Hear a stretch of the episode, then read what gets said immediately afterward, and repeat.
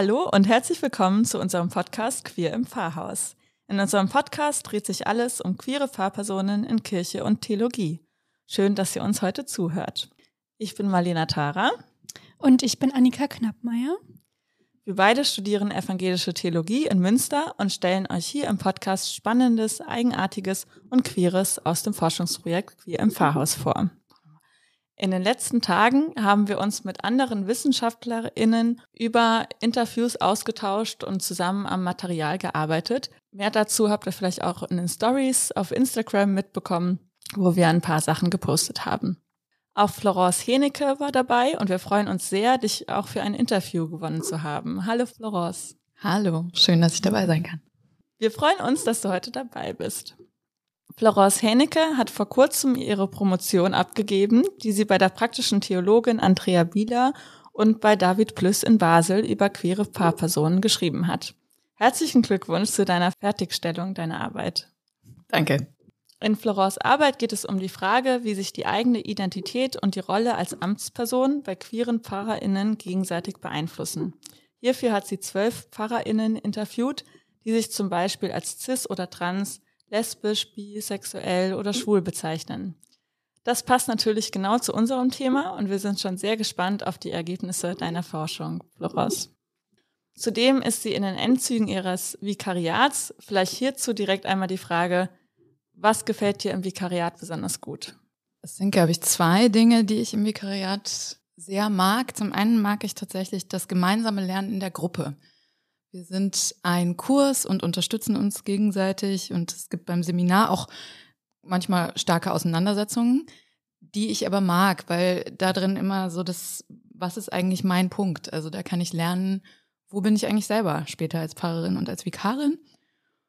Und im Vikariat genieße ich sehr, dass ich noch nicht die komplette Verantwortung habe. Das hat meine Mentorin und ich kann mich noch ausprobieren. Ich darf auch noch Fehler machen und alle gucken ein bisschen liebevoll da drauf. Ja, das hat die Vikarin noch nicht so gewusst. Und ähm, das schätze ich da sehr. Und da habe ich sehr Respekt vor, wenn das dann mal nicht mehr so ist. Was ist dir für die Arbeit als Pfarrerin besonders wichtig geworden? Spannenderweise zum Beispiel, da haben wir die letzten Tage hier schon mal drüber geredet, ist mir bewusst geworden, wie meine eigene konfessionelle Prägung ist. Also zwischen dem Lutherischen und dem Reformierten und dem Unierten gibt es Unterschiede, die mir natürlich irgendwie klar waren, aber die ich nicht so persönlich verortet habe und gesagt habe, das ist mir wichtig als Pfarrerin. Und nochmal neu zu gucken, in welcher Nähe und welcher Distanz stehe ich zur Gemeinde. Das ist im Vikariat das erste Mal, dass man das wirklich erleben und lernen kann. Und im Studium ist es immer nur theoretisch. Ja, spannend finde ich auch die konfessionellen Unterschiede, die dann ja zum Teil in der Theologie auch bezüglich des Pfarrhauses einen Unterschied macht. Wie stehst du dem Pfarrhaus gegenüber und hattest du da vielleicht im Zuge des Vikariats auch nochmal Erkenntnisse? Ich stehe dem Pfarrhaus mit sehr ambivalenten Gefühlen gegenüber und ich weiß, dass ich damit nicht alleine stehe. Ich kann mal anders anfangen. Für mich war das während des Studiums auch oft ein Angstthema und gleichzeitig zu erleben, es gab KommilitonInnen, die da totale Lust drauf hatten. Also die auch gesagt haben, ich möchte im Pfarrhaus leben, ich möchte mit der Gemeinde leben und mich selbst zu erleben, zu denken, puh, das macht mir Sorge. Und inzwischen sehe ich beide Momente. Ich habe, ich sehe die Schönheit, das mit der Gemeinde leben und gleichzeitig ist es auch eine Frage, wie ist das eigentlich mit den Menschen, die da mit hinziehen? Und das ist, da kommt die Ambivalenz am meisten her. Ich habe mich für diesen Beruf entschieden. Ich möchte Pfarrerin werden, aber meine Partnerpersonen haben sich nicht, sind nicht irgendwie, haben sich nicht in mich verliebt als Pfarrerin sondern als mich. Und die kommen da plötzlich mit rein. Und die werden, wenn es im Pfarrhaus wohnen ist, werden die mit in den Beruf sozusagen hineingezogen, wenn wir zusammen wohnen. Das ist natürlich was anderes. Man kann auch dann sagen, ich wohne alleine im Pfarrhaus. Gleichzeitig finde ich das gemeinsame Wohnen für eine Beziehung auch immer einen wichtigen und schönen Punkt. Und gerade wenn es um den Punkt Familiengründung geht. Und da kommt so dieses Ambivalente rein. Für mich ist mein Wohnraum ein Safe Space und auch nicht nur ein Safe Space für mich, sondern auch für meine Freundinnen und meine erweiterte Familie und meine queere Community. Ich kenne das jetzt und ich mag das und schätze das, dass Menschen bei mir ein- und ausgehen können. Und ich möchte, dass sie dabei nicht ständig unter Beobachtung stehen, weil sie stehen ohnehin schon ständig unter Beobachtung. Also wir als queere Community. Und das ist für mein Gefühl im Pfarrhaus nochmal anders, je nachdem, wo das Pfarrhaus ist. Es gibt natürlich irgendwie Gemeinden, wo das gar kein Thema ist. Und dann gibt es die Pfarrhäuser, die sehr stark beobachtet werden. Und da kann ich mir weniger vorstellen, dass es dann noch so ein gastlicher Ort ist, der sich nicht beobachtet anfühlt. Ich bin aber auch bereit, da völlig andere Erfahrungen zu machen und Gemeinden zu erleben, die sagen, nee, finden wir schön, wenn da irgendwie ein buntes ein- und Ausgehen ist, weil auch das ist ja eigentlich Gemeinde. Ich glaube, da treffen immer die Felder, wer ist kirchennäher, wer ist kirchenferner, sehr stark aufeinander. Du hast jetzt öfter auch von der queeren Community gesprochen und wir haben auch auf dem Workshop jetzt ganz viel über den Begriff queer gesprochen. Was bedeutet für dich der Begriff queer? Uh. da können wir jetzt äh, tagelang noch weiter drüber sprechen. Erstmal, also das ist kein schnell zu fassender Begriff für mich. Grundsätzlich bedeutet der Begriff für mich persönlich erstmal nicht nur den Regenbogenterminus. Also es ist für mich nicht nur lesbisch, schwul, inter, trans, queer, plus, ace, alles was noch mit dranhängt, sondern es ist ein gesellschaftskritischer Begriff und ein herrschaftskritischer Begriff für mich auch. Und einer, der versucht, eigentlich immer Binaritäten in Frage zu stellen und immer zu gucken, auch was sind hier für Normen. Halperin sagt, queer is an identity without essence, also queer ist eine Identität ohne Essenz. Dann kann man wieder ganz viel fragen, was hat queer und Identität eigentlich miteinander zu tun? Da haben wir die letzten Tage viel drüber diskutiert. Dann kommt für mich noch mit rein, gleichzeitig bei queer ist auch immer so ein Begriff von Pride, von Stolz, weil es ein Begriff ist, der sich angeeignet wurde. Der wurde mal als Schimpfwort benutzt und dann mit Stolz zu sagen, ich bin merkwürdig. also das kann man auch mal gucken, was ist merkwürdig. Ich bin des Aufmerkens würdig. Also zu gucken, wie drehe ich das eigentlich und wie bringe ich da auch wieder einen Stolz rein. Und das ist letztlich, für mich ist queer immer auch ein Religi also da drin vermischt sich das mit Religiosität, weil dieses Infragestellen von Binaritäten und das Infragestellen von Herrschaft und von Strukturen ist für mich persönlich auch was sehr Christliches und da gibt es ganz viel Queer Theology zu, die eben sagt, dieses Tod, Leben, oben, unten, Mann, Frau, das wird alles im Christentum immer wieder auch hinterfragt und gesagt, wo ist eigentlich das dazwischen? In deiner Doktorarbeit hast du Menschen interviewt und wie haben, sind die mit diesem Begriff queer umgegangen? War das ihre Selbstbezeichnung? Sehr verschieden, ja. Ich habe äh, eine Person interviewt, die gesagt hat, das kann sie schon für sich, ähm, für ihre Geschlechtswahrnehmung vielleicht eher wiederfinden. Und dann ist, äh, wo es sich auch vermischt, also was ist, wo ist die Grenze zwischen Geschlechtswahrnehmung und Begehren? Da gibt es ja durchaus, auf der einen Seite ist Geschlecht und Begehren sind zwei Dinge, aber irgendwie kommen sie auch manchmal zusammen. Und genau da auch zu sagen, ja, queer. Und dann andere, die ganz bewusst gesagt haben, nein, ich bin nicht queer. Ich bin zum Beispiel ein schwuler Mann oder eine lesbische Frau. An den sehr unterschiedlichen Einordnungen dessen habe ich auch noch mal gesehen, woher kommen die Leute. Also das hat immer was damit zu tun, welche Biografie haben Menschen, von welchem Kontext her kommen sie, von welchem familiären Kontext. Ich habe erst den Fehler gemacht, würde ich sagen, zu denken, es ist eine Generationenfrage.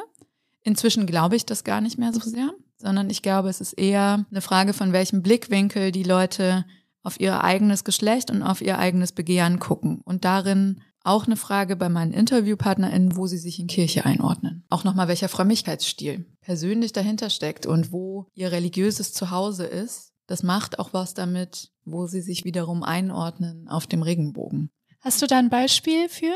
Ja, ich habe einen Pfarrer interviewt, der für sich selber sagt, dass er einem dass er eher sehr fromm ist und aus einem frömmeren Umfeld kommt und das für ihn einfach sehr wichtig war, weil es sein Zuhause war. Und das ist stärker sein Zuhause gewesen als eine LGBTIQ-Community.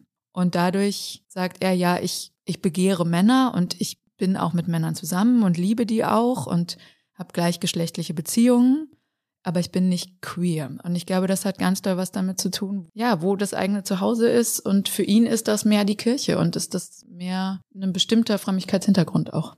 Sehr spannend, da habe ich noch gar nicht so drüber nachgedacht, ähm, dass die Frömmigkeit da auch eine große Rolle spielt. Ähm, mich würde es auch als Studentin der evangelischen Theologie interessieren. Äh, wie nimmst du das gerade wahr? Welche Rolle haben queere Themen in der Theologie als auch in der Kirche? Ähm, Gott sei Dank eine steigende Rolle. Also ich beobachte, dass es mehr Interesse gibt und dass es stärker eingebracht wird und bin dafür sehr dankbar, denn gleichzeitig würde ich auch sagen, immer noch eine zu geringe und es wird auch immer noch unterschätzt. Ich kann ein sehr simples Beispiel aus der Gemeindepraxis bringen. Wenn ich Freundinnen von mir, die selber, ich sag jetzt mal bewusst queer leben, dann kann man fragen, was heißt das? Sage, wir in, der, in manchen Gemeinden wird Psalmbeten nach Männern und Frauen unterschieden. Die Männer beten jetzt und die Frauen dann. Dann reagieren die mit völligem Erstaunen und Entsetzen und fragen mich wirklich und wow, das gibt's noch und es wird so deutlich unterschieden zwischen Männern und Frauen und das, das erleben manche meiner Freundinnen Gott sei Dank in ihrem Alltag nämlich gar nicht mehr. Und das heißt, da ist auch eine Bubble und dann gibt es diese Kirchenbubble, die das total neu findet, an manchen Orten, an manchen ja auch nicht, äh, wenn dann gesagt wird, nee, wir machen das nicht mit Männern und Frauen, sondern ich weiß es nicht, gibt es ja die verschiedensten Lösungen. Wer heute Morgen schon gefrühstückt hat und wer noch nicht gefrühstückt hat. Also ja, wir haben die verschiedensten Möglichkeiten auch schon ausprobiert.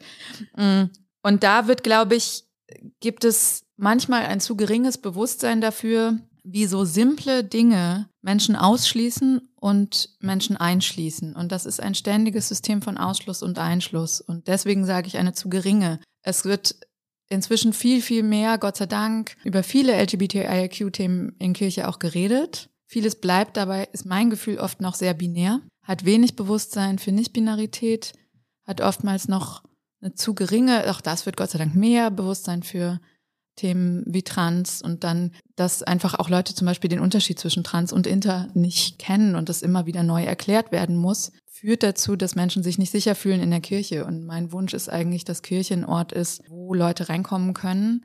Und das ist natürlich ein Idealbild, das betrifft ja ganz viele Gruppen, aber wo Menschen erstmal reinkommen können und das Gefühl haben, irgendwie komme ich hier manchmal auch vor. Vielleicht gar nicht immer, und das betrifft ja alle, wir kommen nie immer vor, aber manchmal irgendwo. Aber natürlich auch auf der anderen Seite, wenn sie dann so exotisiert werden oder in einer gewissen Weise präsentiert werden, das ist ja dann wahrscheinlich das andere Extrem. Das will man ja dann wahrscheinlich auch nicht. Mhm.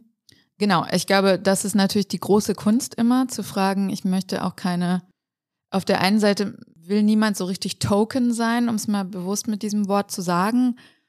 Und auf der anderen Seite braucht es aber auch Gesichter und FürsprecherInnen und Menschen, die wahrgenommen werden, die erfahrbar sind. Also ich merke das auch immer wieder bei Sachen, wenn mir dann Leute sagen, ja, aber ich kenne niemanden, der schwul oder lesbisch ist oder die, der trans ist. Und ich manchmal sage, ja, vielleicht wissen sie es auch nicht. Also dieses, diese Annahme, ich kenne niemanden, stimmt auch nicht immer, würde ich sagen, sondern da ist auch viel eben nicht eine Sichtbarkeit dahinter.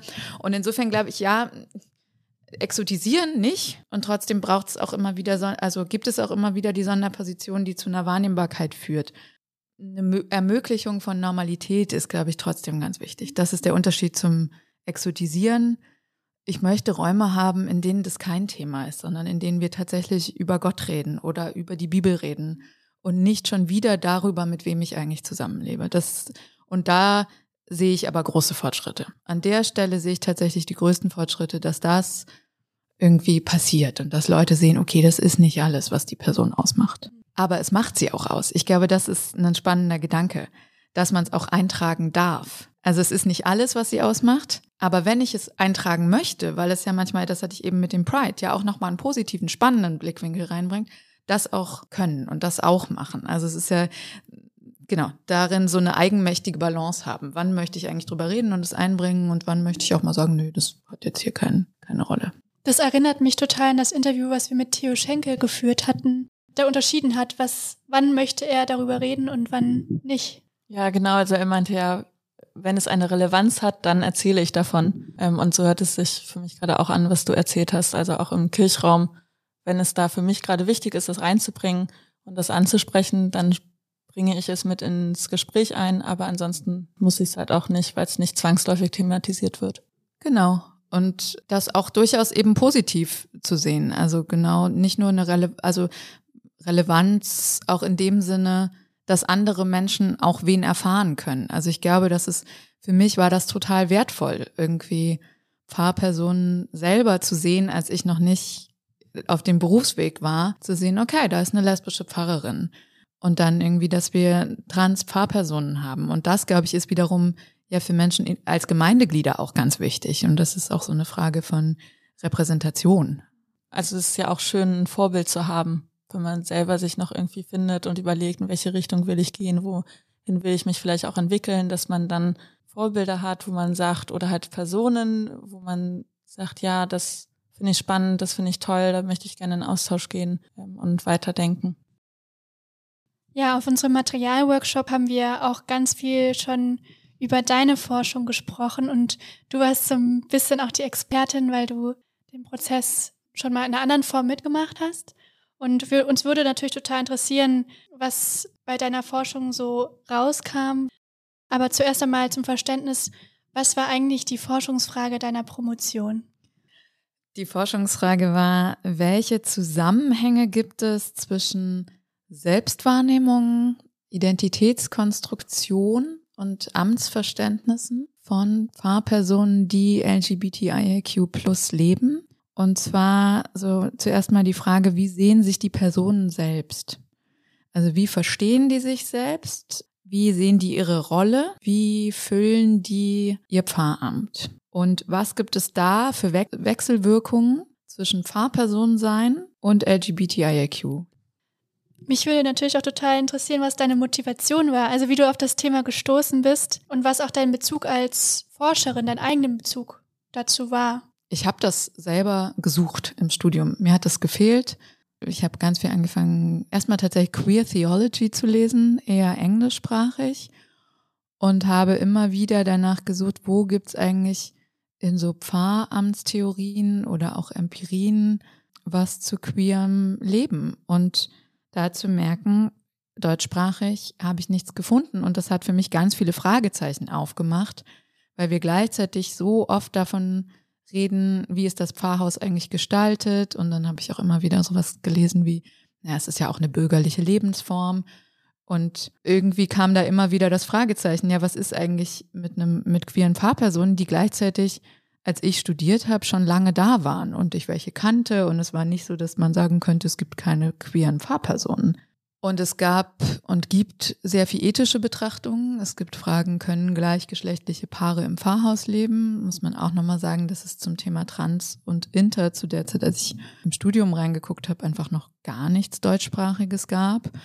Also Fahrpersonen. Natürlich gab es was zu Trans und Inter, aber zu Fahrpersonen. Und immer diese ethischen Betrachtungen und Betrachtungen sozusagen von außen, vielleicht von queeren Personen geschrieben, das weiß ich nicht, aber mein Interesse war dann auch zu sagen, ja, aber wie ist es denn mit der Erfahrung?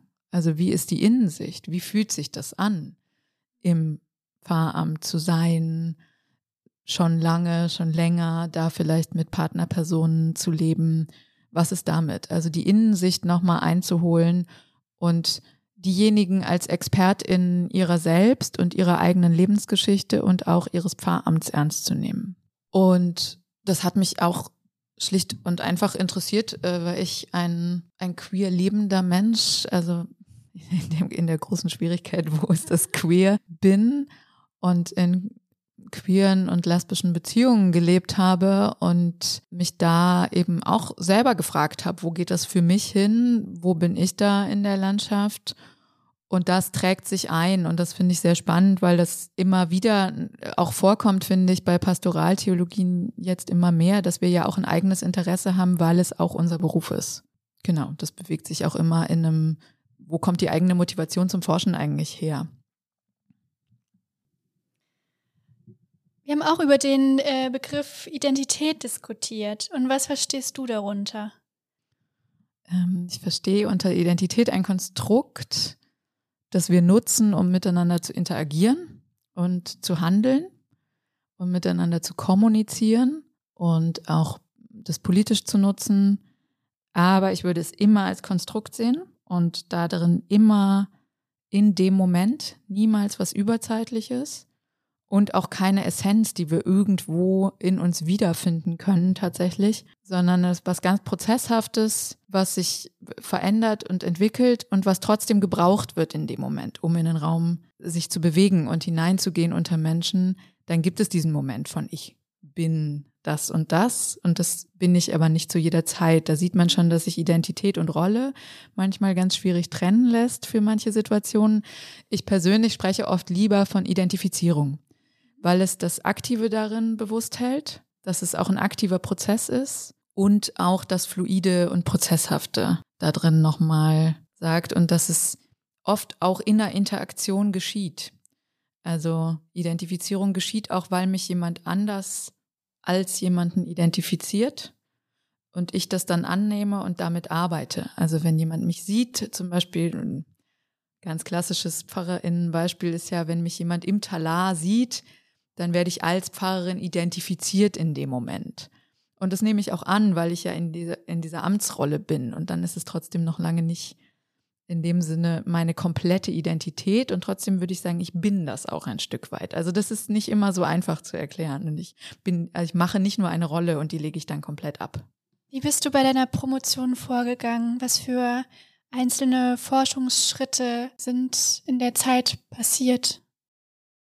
Ich habe mir erstmal sehr lange Gedanken darüber gemacht, wie ich Interviews führen möchte und wie ich die auswerten möchte bei empirischen Arbeiten passiert oft ganz viel Arbeit darin, welche Methode wir überhaupt nutzen. Ich habe letztlich dann Ausschreibungen gemacht und Menschen äh, versucht auf verschiedenen Wegen zu erreichen, sich bei mir zu melden, die eben auf diesem ganzen Spektrum sich verorten irgendwie.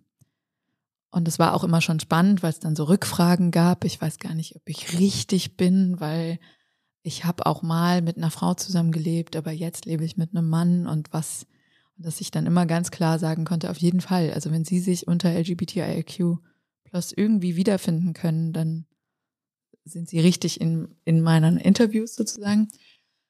Ich habe dann teilbiografische Interviews geführt. Das heißt, ich habe Menschen wirklich gefragt, mir bitte einen Teil ihrer Biografie zu erzählen, die komplett transkribiert. Und dann sind diese Transkripte sowohl von mir als auch in kleinen Gruppen ausgewertet, also nie das ganze Transkript am Stück, aber einzelne Stellen daraus ausgewertet worden mit Narrationsanalysen und dann mit einer Grounded Theory Methodologie. Du hast auch interdisziplinär gearbeitet, oder? In der Auswertung ja, und zwar in den äh, in der kleinen Auswertungsgruppe war kamen wir aus verschiedenen Fachrichtungen. Was gemeinsam war, war, dass wir alle empirisch gearbeitet haben und dass wir auch alle durchaus ein Verständnis und einen Zugang zum Thema Queer haben und trotzdem nicht alles TheologInnen waren. Und es hat mich sehr, sehr bereichert. Und ich fand es gleichzeitig auch total spannend, auf empirische Daten von anderen zu gucken mit einem theologischen Blick, wo ich vorher dachte, oh, ich weiß gar nicht, ob ich denen helfen kann.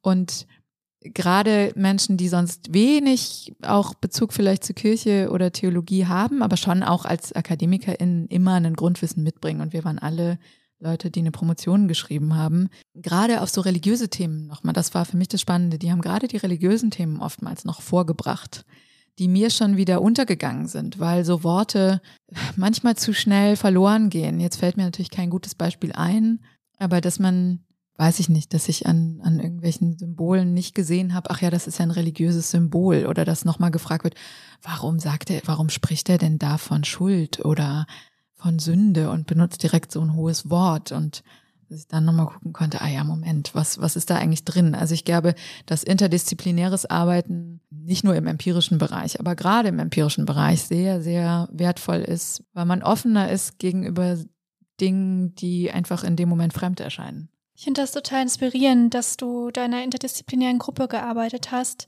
Welche Ergebnisse kannst du uns vielleicht jetzt schon, wo die Arbeit noch nicht veröffentlicht ist, mitgeben? Sie wird dann zu lesen sein. Das heißt, erstmal kann ich sagen, also wen es interessiert, der kann sie dann irgendwann als Buch lesen. Ich kann erstmal sagen, also was deutlich wurde, ist, und das, das, wenn ich das jetzt so sage, liegt es dann auf der Hand. Es gibt eben doch immer wieder in den Interviews eine Spannung. Und zwar zwischen so einem Bereich von queer sein, queer leben und diesem Fahrbereich. Und da gibt es einfach verschiedene Zugänge zu dieser Spannung. Und die ist nicht immer gleich. Das hat was damit zu tun, das hat wieder was damit zu tun, was für einen biografischen Hintergrund haben Menschen auch, wo kommen die her?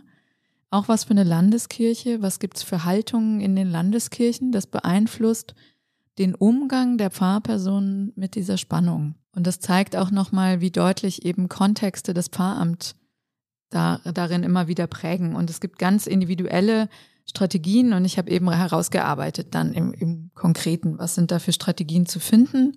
Was ich, ähm, glaube ich, auch noch spannend finde in so einem eher allgemein gehaltenen, ist, dass die persönliche Religiosität und das persönliche Gottesbild der InterviewpartnerInnen eine große Rolle darin spielt, wie sie sich zwischen Queer und Kirche und ihrem Pfarramt und wie sie ihre Person einbringen, navigieren.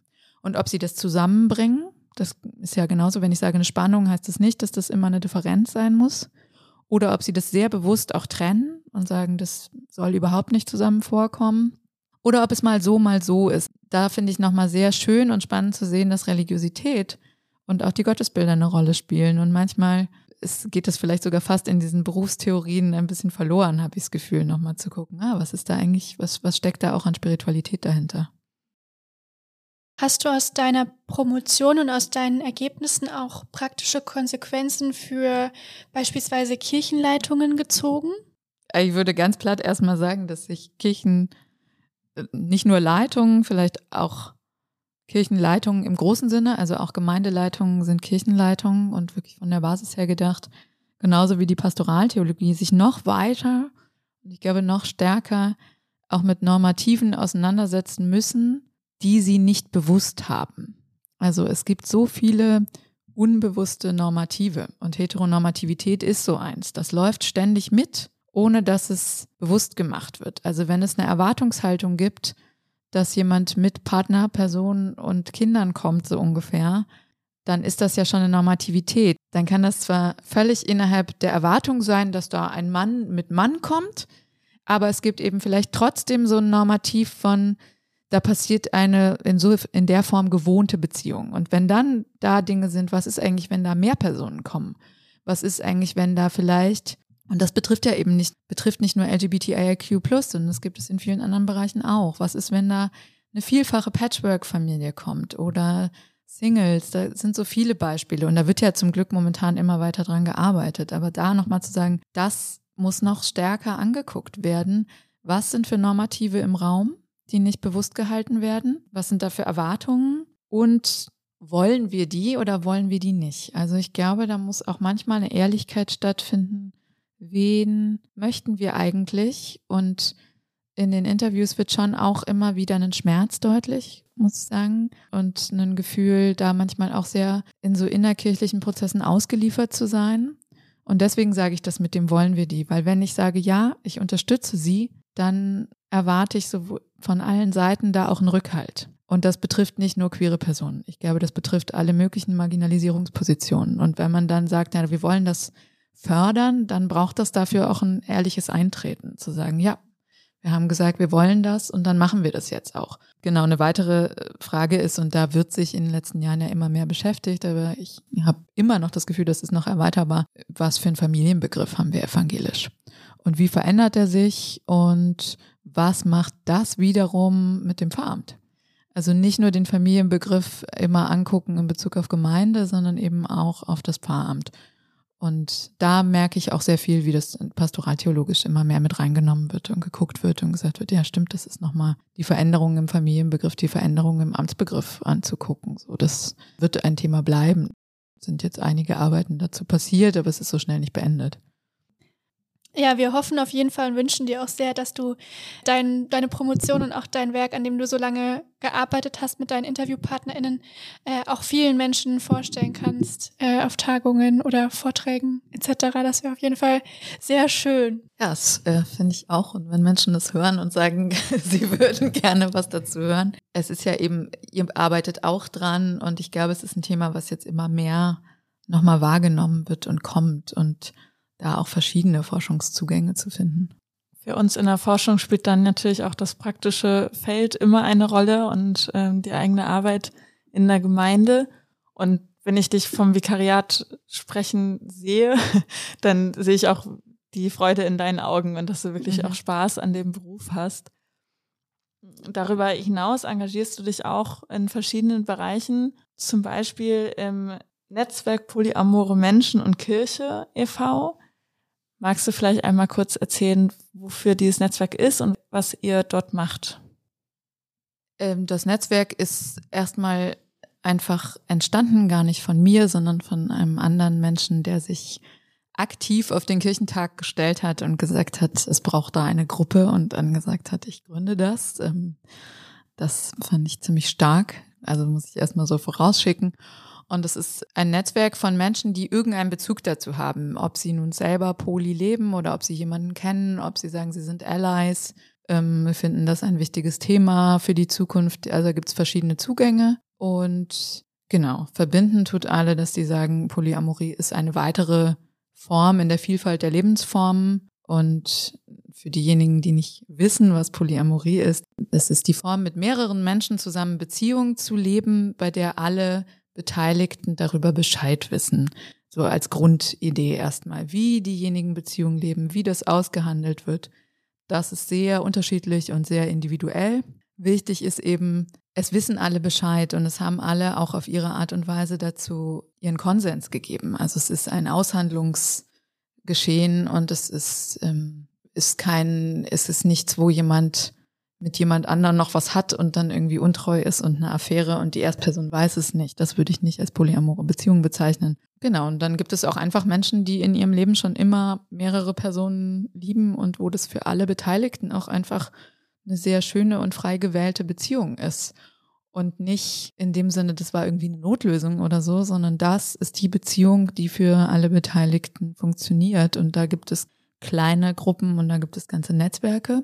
Und was wir im Netzwerk eben ist das, das, was uns verbindet, ist, dass wir alles ChristInnen sind. Das ist ökumenisch. Also es sind verschiedene Konfessionen. Es sind manche Menschen, die näher zur Kirche sind, manche, die aus ihren eigenen Gründen auch wieder eine Distanz gefunden haben. Und die wir alle sagen, das ist für uns in dem Sinne unterstützenswert, da nochmal hinzugucken und zu sagen, das ist eine weitere Form auch des Regenbogens. Der Formen, die nicht im, im heteronormativen Setting sind ja auch immer irgendwie zwei Personen nur gedacht. Und deswegen ist es auch ein Teil vom Regenbogen. Und es ist in dem Sinne, dass es da diese, diesen Konsensprinzip gibt, immer auch eine Frage nach Verantwortung und gegenseitiger Fürsorge und Verlässlichkeit. Und ich würde sagen, wenn wir in die Bibel gucken, finden wir viele Konstrukte, die jenseits des rein romantischen Zweierideals ist, was auch einfach eine sehr neue Beziehungsform ist, wenn man in die letzten 2000 Jahre guckt. Also das, dass wir sagen, von der romantischen Liebesehe immer ausgehen, ist nicht, ist nicht die grundsätzliche Form der Ehe. Also da hinzugucken und darin aber auch keine Konkurrenz aufzumachen. Ich glaube, das finde ich wichtig. Ich möchte,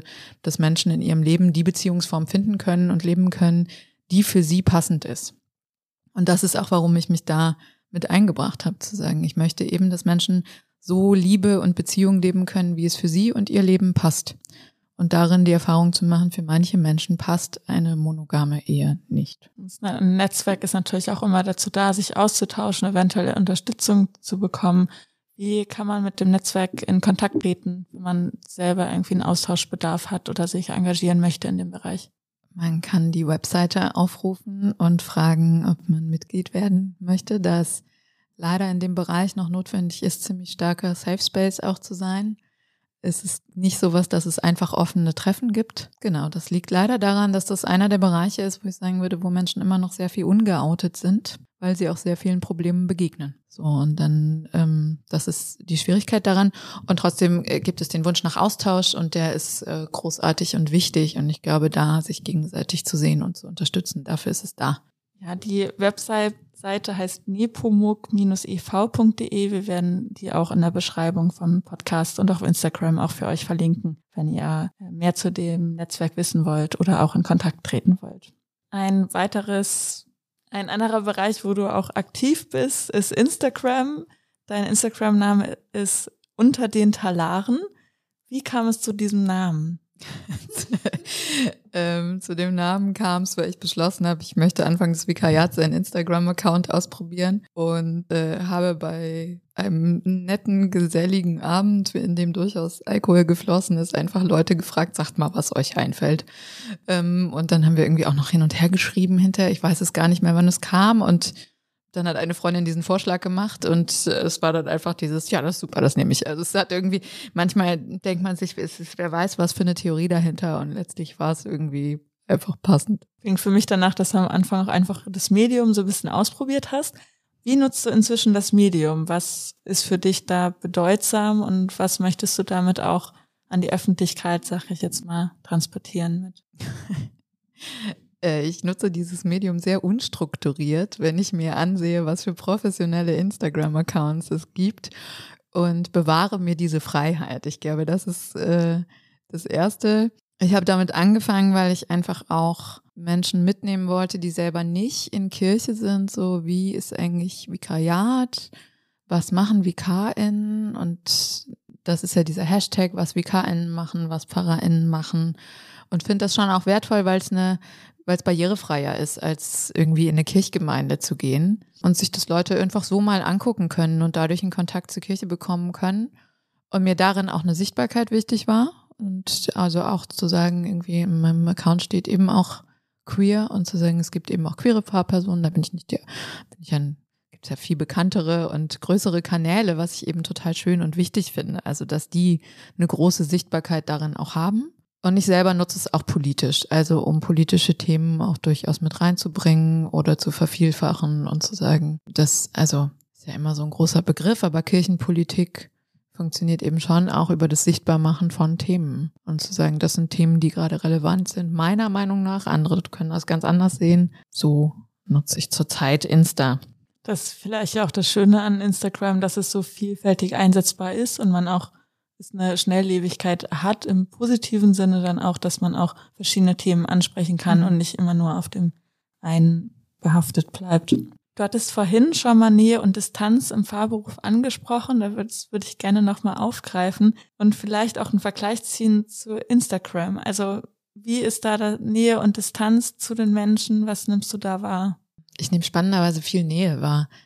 Und zwar auch durchaus viele Seelsorgeanfragen oder Gespräche, wo Menschen einfach schreiben und in DMs schreiben. Auch viel schöne Nähe, so eine Bubble, wo es irgendwie schnell einen Du gibt und es gut tut, sich gegenseitig zu sehen. Ich glaube, das ist eine spannende Nähe, oft zwischen Pfarrpersonen untereinander die ich vorher nie gesehen hätte oder die mich nicht gesehen hätten, weil wir in völlig anderen Landeskirchen oder sogar Ländern, so zwischen Österreich, Schweiz und Deutschland, arbeiten und darin ein Unterstützungsnetzwerk sich bildet, weil Menschen sich plötzlich einfach gegenseitig wahrnehmen oder auch mal sehr liebevoll schreiben. Wenn irgendjemand eine Story postet und dann kommt so ein liebevolles, ey, das tut mir voll leid für dich oder I see you und darin viel Nähe und gleichzeitig eine Distanz, dass ich doch nie so ganz weiß, wer ist mir gegenüber, weil wir uns bei Insta eben doch ja selber kreieren und es ist nur das Bild, was ich von mir zeige oder erschaffe auf diesem Kanal und genauso sehe ich von den anderen auch immer nur dieses Bild und das kann auch eine große Distanz machen. Das ist was anderes, als wenn ich in einem direkten Gespräch bin. Was zeigst du von dir auf Instagram? Wenn du das benennen kannst, weil es ja auch mal ein Kontrast ist, was zeige ich nicht auf Instagram? Ja, ist ganz spannend, denke ich gerade. Ich zeige auf Instagram vielleicht manchmal mehr meine gesellschaftspolitische Seite, als ich sie sonst so im Gemeindealltag zeige. Wobei, naja, stimmt auch nicht. Wenn ich so richtig drüber nachdenke, stimmt das auch nicht. Ich versuche eine Balance, sowohl verletzliche Seiten zu zeigen und auch schwierige Sachen, als auch irgendwie Freude zu zeigen. Ein bisschen hat das auch angefangen, weil mich das total genervt hat. Und ich glaube, das haben wahnsinnig viele Theologiestudierende, dass ich immer wieder von nicht Kirchenmenschen gefragt wurde, was, du bist Theologin und du gehst ins Vikariat und ich mir mal dachte, was denkt ihr denn, was in der Kirche so viele Leute sind und gleichzeitig stimmt's ja manchmal, also da gibt's die Schwierigkeit so. Und da drin irgendwie zu zeigen, nee, gibt, gibt auch ganz andere Gedanken, so.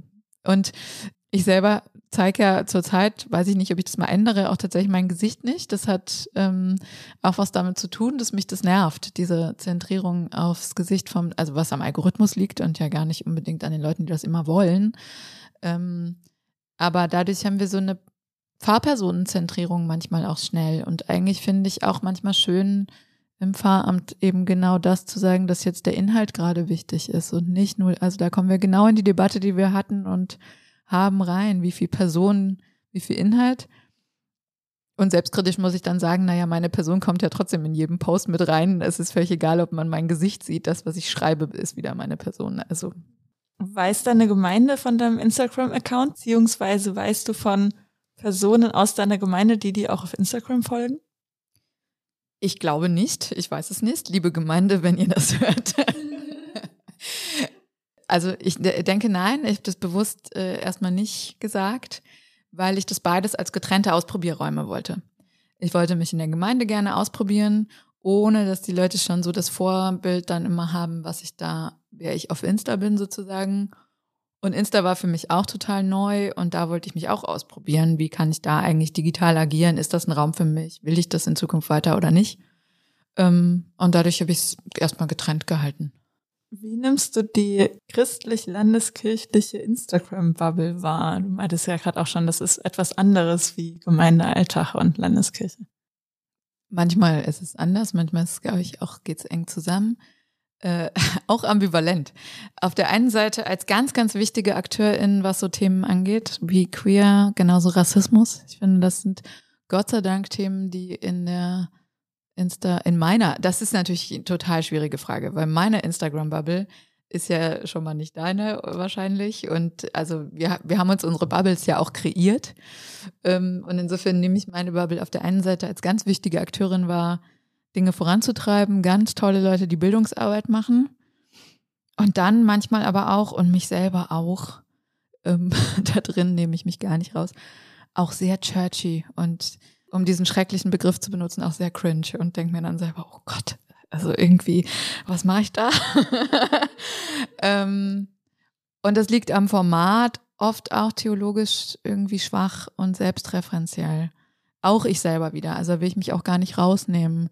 Aber dieses Format mit Bild und kurzem Text ist gar nicht so leicht, da tatsächlich auch eine gute Theologie oder, war gut, es soll jetzt gar nicht so werten klingen, aber irgendwie Gehalt mit reinzubringen, wo gar nicht so klar ist, wer liest das eigentlich, wer sind meine AdressatInnen, was kann ich da reinschreiben, was für Vorwissen setze ich voraus oder was nicht.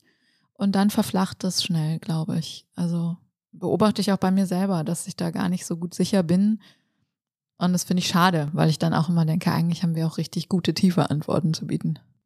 Ja, das haben wir selber auch bemerkt bei unserer Arbeit, wenn wir versuchen, Forschungsergebnisse aufzuarbeiten für Instagram, dass es sehr schwierig ist, da das die Forschungsergebnisse, die ja auch in die Tiefe gehen, dann so aufzubereiten, dass sie nicht abflachen, aber trotzdem noch kurz und bündig sind für das Format Instagram. Genau, und das hat ja Vor- und Nachteil. Das hat ja auch den Vorteil. Man muss auch lernen, sich kurz zu fassen und doch irgendwie einen Gedanken zu fassen und will auch gar nicht das so verallgemeinern. Also es gibt auch manchmal, dass ich mir denke, wow, da hat jemand irgendwie einen super Post geschrieben und es sind nur zehn Teilen und die treffen es genau. Ich weiß gar nicht mehr, wer es jetzt genau war, aber es gab mal sowas über über von einer Pfarrerin über ihr Dasein als Pfarrerin, wo ich dachte, ich habe selten so gut jemanden darüber schreiben hören. Und es war nur ein Insta-Post. Also es gibt schon auch, deswegen sage ich gar nicht immer, aber ich glaube, die Massenproduktion ist auch ein Problem. Ne? Also so für mich zumindest, dass ich merke, okay, da wird eben die Kurzlebigkeit hat ihre Vorteile, sie hat aber manchmal auch ihre Nachteile, weil es dann um schnell mehr produzieren geht. So. Und dann geht es irgendwie darum, noch schnell irgendeinen Content zu erschaffen. Richtig schön, dass du zu Gast bei unserem Podcast warst. Danke dafür. Danke, dass ich da sein konnte. Es war sehr schön. Es waren insgesamt gute Tage hier in Münster. Das war nun eine weitere Folge Queer im Pfarrhaus. Unser Podcast erscheint monatlich. Wir freuen uns, wenn wir uns bald wieder hören. Seid gespannt auf die nächsten InterviewpartnerInnen. Wir freuen uns jederzeit über Feedback und eine Bewertung. Dafür könnt ihr uns gerne eine Mail schreiben an queer im Pfarrhaus, alles zusammen und klein, at uni-münster.de und Münster mit UE. Abonniert unseren Podcast sehr gerne auf Spotify, Apple oder wo ihr ihn sonst so findet und folgt uns auf Instagram at queer im Pfarrhaus. Äh, dort bekommt ihr regelmäßig Informationen zu unserem Projekt und auch zu den neuen Folgen, die erscheinen. Bis dahin wünschen wir euch eine super schöne Zeit. Wir wünschen dir auch eine gute Zeit, Florence. Tschüss. Tschüss.